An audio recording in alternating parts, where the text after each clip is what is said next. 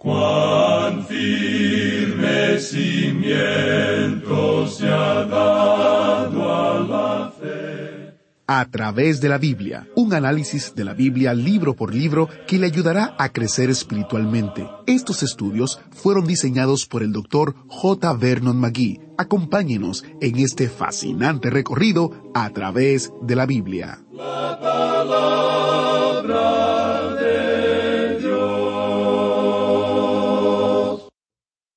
¿Cuánto es suficiente? ¿Cuándo sabe si ha hecho lo suficiente por Dios? Bienvenido a través de la Biblia, el programa donde conocemos a Dios en su palabra. Soy su anfitrión, Heiel Ortiz. ¿Cuánto es suficiente? ¿Alguna vez se hizo esa pregunta antes de poner su fe en Jesucristo? Al estudiar todas las religiones principales del mundo, vemos que nadie tiene una respuesta a esa pregunta, salvo aquellos que conocen la palabra de Dios. La respuesta, por supuesto, es que nunca podemos hacer lo suficiente para agradar a Dios. No podemos hacer suficientes buenas obras, no podemos ofrecer suficientes sacrificios por nuestros pecados, nunca podemos ser lo suficientemente buenos o suficientemente santos, y ni siquiera lo suficientemente amorosos. Simplemente no podemos hacerlo. Hoy en nuestro estudio de Hebreos 9 aprendemos que los sacerdotes en los primeros tabernáculos nunca podían hacer lo suficiente tampoco. Cada día repetían la misma rutina del día anterior. Nunca era suficiente. Pero la buena noticia que vamos a ver en el día de hoy es que Jesucristo entró una vez en el lugar santo, porque una vez fue suficiente. Jesús lo hizo por nosotros, y el pago santo y justo de Dios quedó satisfecho. Cuando Jesús murió en la cruz, nuestro mayor enemigo, la muerte, fue derrotado. Cristo nació para morir, para que por medio de su muerte y resurrección pudiéramos tener vida eterna. Esta es la historia que debemos celebrar en esta temporada y la historia que celebraremos por toda la eternidad. Iniciemos nuestro tiempo en oración. Padre Celestial, te damos una vez más gracias por la vida de Cristo, por su sacrificio y su obra redentora. Te pedimos que podamos aprender y entender verdades que impacten nuestra mente y corazón. En el nombre de Jesús oramos. Amén. Con nosotros, nuestro maestro Samuel Montoya, guiándonos y dirigiéndonos en el estudio bíblico de hoy. Continuamos hoy, amigo oyente, nuestro viaje por esta epístola a los Hebreos. Y nos encontramos en una parte de las Escrituras donde se le da énfasis al sacrificio de Cristo y no a la persona de Cristo. Aún así, ese énfasis, cuando uno lo analiza a través de toda esta sección, se coloca en la autoridad del Señor Jesucristo. Esto es importante de notar de nuestra parte. Por supuesto, si usted no le reconoce a Él, quién es Él y su autoridad, entonces no va a estar dispuesto a inclinarse ante su plan de salvación. Usted querrá continuar jugando a la iglesia y eh, continuar a través de un rito monótono. Vamos a destacar hoy algunos pasajes que analizamos un poco rápido en nuestro programa anterior. Vamos a destacar varios versículos al continuar en nuestro estudio hoy. Volvamos pues al versículo seis de este capítulo nueve de la Epístola a los Hebreos, y allí leemos Y así dispuestas estas cosas, en la primera parte del tabernáculo entran los sacerdotes continuamente para cumplir los oficios del culto. Esto es en referencia a la adoración y no al servicio de Dios. Luego queremos destacar esa palabra continuamente. Los sacerdotes entraban continuamente. Es decir, que ellos nunca finalizaban su tarea. Si lo hacían hoy, lo tendrían que repetir en el día de mañana. Y si lo hacen mañana, tendrían que hacerlo en el día siguiente, y así sucesivamente. Opinamos que eso llegó a ser algo muy, pero muy monótono a través de los años, ya que el sacerdote tenía que pasar a través de estos ritos continuamente. Probablemente un sacerdote le podía decir a otro, Oye, ¿no te cansas de hacer esto todos los días? Y estamos seguros que el otro estaría de acuerdo con eso, de que todo eso tenía que ser repetido una y otra vez. La repetición de esto indicaba claramente que todo no era satisfactorio, es decir, que al hacerlo una vez no era suficiente. Pero vamos a ver ahora en este capítulo que Cristo fue una sola vez al lugar santísimo y solamente una vez. Solo hubo necesidad para que Él fuera una sola vez. Eso es importante de notar para nosotros. Pasemos pues ahora a los versículos once y doce de este capítulo nueve de la Epístola a los Hebreos. Pero estando ya presente Cristo, sumo sacerdote de los bienes venideros, por el más amplio y más perfecto tabernáculo, no hecho de manos, es decir, no de esta creación, y no por sangre de machos cabríos ni de becerros, sino por su propia sangre, entró una vez para siempre en el lugar santísimo, habiendo obtenido eterna redención. Debemos notar aquí que el énfasis se da en el contraste que se presenta aquí. Entró una vez para siempre en el lugar santísimo, habiendo obtenido eterna redención.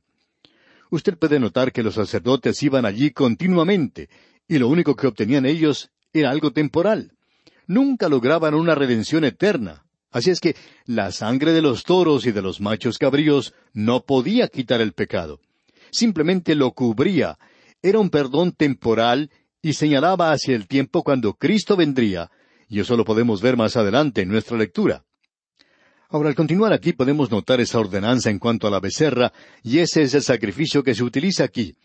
Por eso es que debemos regresar a esto y destacar lo que aquí se dice. Cuando estudiamos el libro de números, hablamos en cuanto a esto, pero creemos que es conveniente volver a repetirlo. Leamos entonces los versículos trece y catorce de este capítulo nueve de la Epístola a los Hebreos.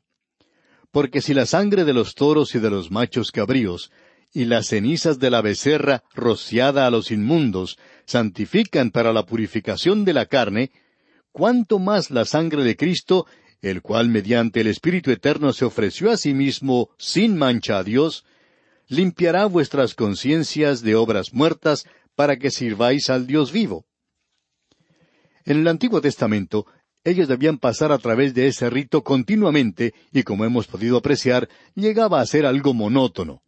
Hablando honradamente, creemos que la adoración hoy se ha convertido también en algo monótono. Algunas personas piensan que debemos cambiar la característica del programa. Se han cansado de escucharlo ya. Debemos decir que quizá este sea nuestro pequeño rito, la forma en que nos presentamos por radio. Y cualquier tipo o rito que uno repite continuamente, pues tiene cierta calidad de monotonía. La sangre de los toros y los machos cabríos nunca podían quitar completamente el pecado, pero tenía aquello que era temporal, es decir, señalaba hacia aquel que iba a venir y pagar por los pecados del mundo. Pero ese sacrificio anterior nunca lograba una redención eterna. El Señor Jesucristo no entró varias veces, solamente lo hizo una vez y logró eterna redención. Esto coloca la autoridad y la importancia sobre el sacrificio de Cristo y nos hace recordar aquí, y esto ocurrirá una y otra vez, que la vida de Cristo nunca salvó a nadie. Usted puede seguir sus enseñanzas y pensar que es salvo, pero eso nunca salvó a nadie, amigo oyente. Es la muerte de Cristo, es su redención la que salva. Aquí se habla de la sangre de los toros y de los machos cabríos. Eso nos habla de su muerte por nuestros pecados, y luego continúa diciendo, y las cenizas de la becerra rociadas a los inmundos santifican para la purificación de la carne. Pero eso nunca sucedió, como vemos que dice el versículo once. Es la sangre de Cristo la que limpia la conciencia de obras muertas para servir o adorar al Dios vivo. Eso es muy importante de notar porque eso se enfatiza ya en el capítulo 19 de Números, algo que ahora no vamos a leer, pero queremos que usted se dé cuenta que aquí la becerra tiene un significado peculiar y particular. Se utiliza aquí lo femenino. Se nos dice allá en la primera epístola del apóstol Pedro, capítulo tres, versículo siete, que la mujer es el vaso más débil. Reemplaza al toro aquí. Nuestra inmundicia viene a nosotros a través de nuestra debilidad. Nosotros somos débiles. Él tomó nuestro lugar. Él fue crucificado por nuestra debilidad. Él ni siquiera podía llevar la cruz. Él descendió a este mundo y pudo conocer físicamente, en la carne, su debilidad y la mía, amigo oyente. Ahora, en el capítulo 19 de Números, se nos habla de la vaca alazana que tenía que ser un animal sin ninguna falta. El color rojo nos habla del hecho de que Cristo llegó a ser hecho pecado por nosotros, no de manera académica nada más, sino que en realidad fue hecho pecado por nosotros. Ahora quizá usted puede preguntar, ¿Cómo saben ustedes que el rojo es el color del pecado? Bueno, podemos ver lo que dice el profeta Isaías, allá en el capítulo uno de su libro, versículo dieciocho. Dice, Venid luego, dice Jehová, y estemos a cuenta. Si vuestros pecados fueren como la grana, como la nieve serán emblanquecidos. Si fueren rojos como el carmesí, vendrán a ser como blanca lana. Así es que tiene que ser una vaca alazana, o sea, de color rojizo, hablando de este hecho de que Él se convirtió en pecado por nosotros. Ahora ese animal también tenía que ser sin mancha. Por cierto que no podía representarle a Él a no ser que fuera así, porque Él fue santo, inocente, sin mancha, apartado de los pecadores.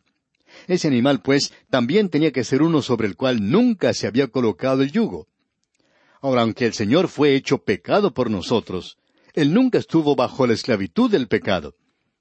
En el capítulo 19 de Números se menciona que el animal deberá ser sacado fuera del campamento, y ese es un cuadro que nos muestra que el animal debería ser degollado en la presencia del sumo sacerdote. Creemos que tenemos aquí un cuadro de nuestro Señor Jesucristo, quien es ambas cosas, la ofrenda y aquel que la ofrece en sí mismo. Eso lo tenemos demostrado aquí en el sumo sacerdote, ya que el sacrificio tiene lugar ante él. Luego, el sumo sacerdote debería tomar la sangre de ese sacrificio y rociarla hacia la parte delantera del tabernáculo de reunión siete veces. Uno escucha decir a la gente, siete es el número de la perfección en las escrituras. Solo indirectamente, amigo oyente.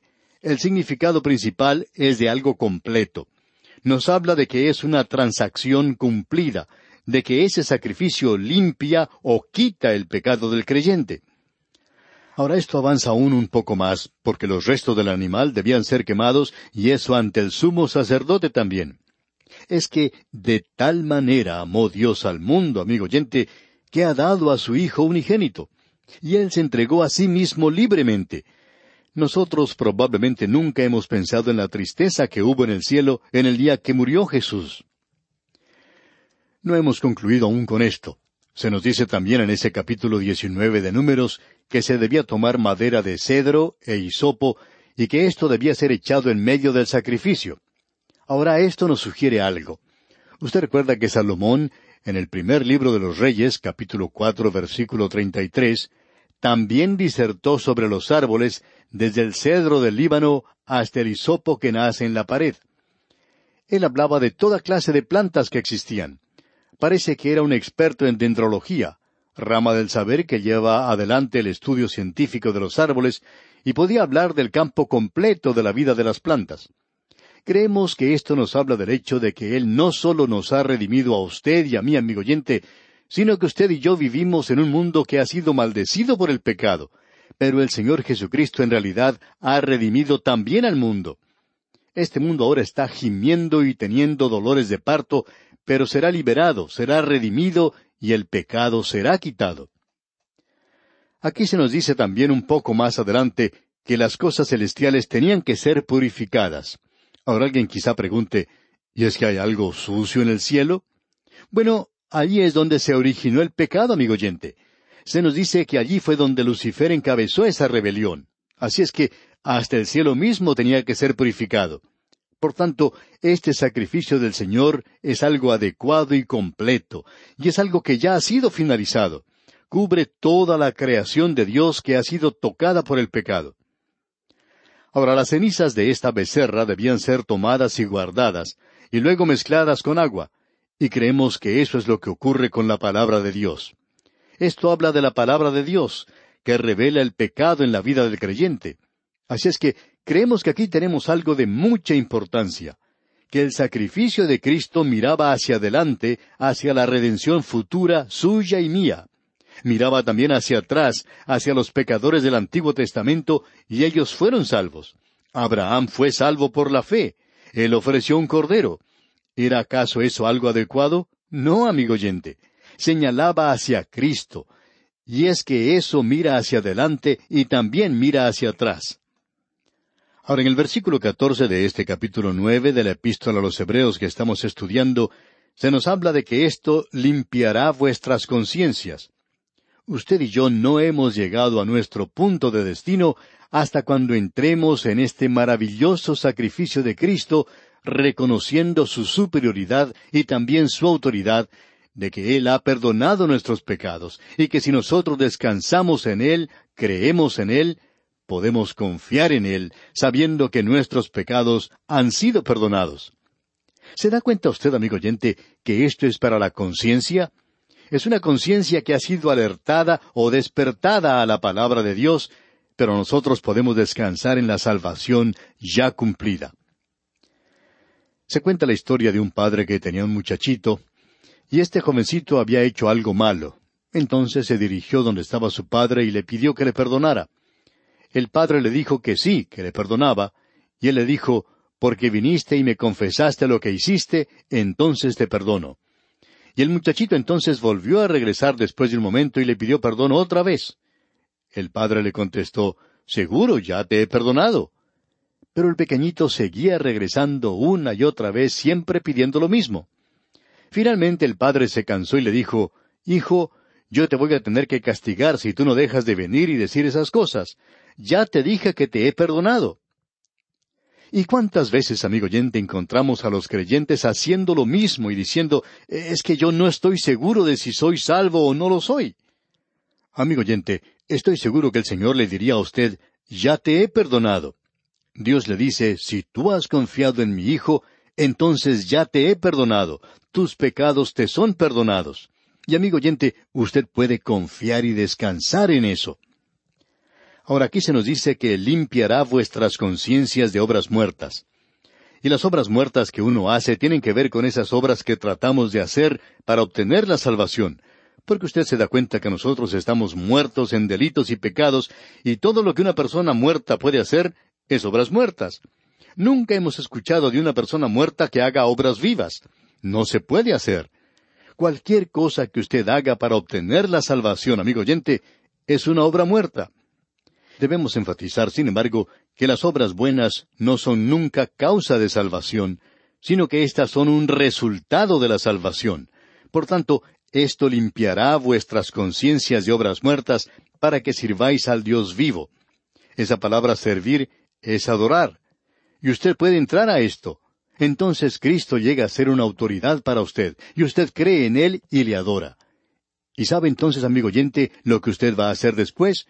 Usted va a trabajar para Él. El doctor J. Vernon McGee, autor de estos estudios bíblicos, contaba que él escribió en la primera Biblia que tuvo, un regalo de su madre, la siguiente frase Yo no trabajo para salvar mi alma. Esa obra ya la realizó mi Señor, pero trabajaré como un esclavo por amor al Hijo de Dios. Él nos ha dado, amigo oyente, una salvación eterna. Él es el mediador del nuevo pacto. Eso es para usted y para mí también. Y no solo eso, sino que se nos dice aquí, y de esto ya comentamos en nuestro programa anterior, que Él hizo un testamento y que Él murió, por tanto, ese testamento tiene ahora validez y cubre la sangre que Él derramó, la muerte por la cual Él pasó. Cubre el Antiguo Testamento también. Así es que nadie nunca ha sido salvo aparte de la muerte del Señor Jesucristo mediante el derramamiento de su sangre. Vimos esa sección donde la palabra sangre se mencionaba seis veces en solo unos cuantos versículos, del versículo 18 al 22. Eso era necesario.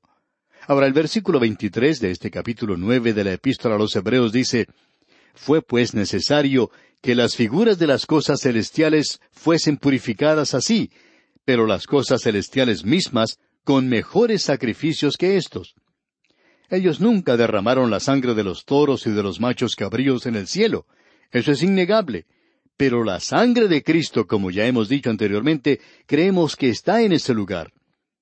Ahora en los versículos 24 al 26 de este capítulo nueve leemos, Porque no entró Cristo en el santuario hecho de mano, figura del verdadero, sino en el cielo mismo para presentarse ahora por nosotros ante Dios, y no para ofrecerse muchas veces, como entra el sumo sacerdote en el lugar santísimo cada año con sangre ajena. De otra manera le hubiera sido necesario padecer muchas veces desde el principio del mundo, pero ahora, en la consumación de los siglos. Y amigo oyente, la Biblia no enseña el fin del mundo, sino que habla del fin de los siglos. Y continúa, se presentó una vez y para siempre por el sacrificio de sí mismo para quitar de en medio el pecado. Él vino y estuvo bajo la ley, y Él apareció al fin de las edades o al fin de los siglos de la ley. Él apareció entonces y Él instituyó una nueva. Luego en el versículo 27 leemos, y de la manera que está establecido para los hombres que mueran una sola vez, y después de esto el juicio. Ahora aquí no dice está establecido para todos los hombres que mueran. Gracias a Dios por ello. Dice está establecido para los hombres que mueran una sola vez. Hay algunos que no van a morir. No sé en cuanto a usted, pero escuchamos a algunas personas ancianas que quieren morir, que quieren ir a la presencia del Señor. A mí no me molesta esperar, no tengo ningún apuro en morir. Pero amigo oyente, estas cosas son las que debemos mantener ante nosotros. Él no tiene necesidad de aparecer muchas veces, sino que lo ha hecho una sola vez. Y está establecido para los hombres, no para todos los hombres. Que mueran una sola vez y después de eso el juicio. De modo que si la muerte del Señor Jesucristo no le salva a usted, amigo oyente, entonces no hay nada en el futuro para usted, solamente el juicio. Qué gozo será el que nosotros tengamos si nos vamos sin tener que morir. Me gustaría a mí estar vivo cuando Él venga. No sabemos si será así, no estamos seguros de esto, pero por cierto que nos gustaría estar vivos. No habrá enfermedad, no habrá tristeza, no habrá temor ni crimen, sino que seremos arrebatados con Él en las nubes, con el Señor a la gloria cuando Cristo reciba a los suyos. ¿Cuánto tenemos que esperar, oh Señor? Esa es mi pregunta.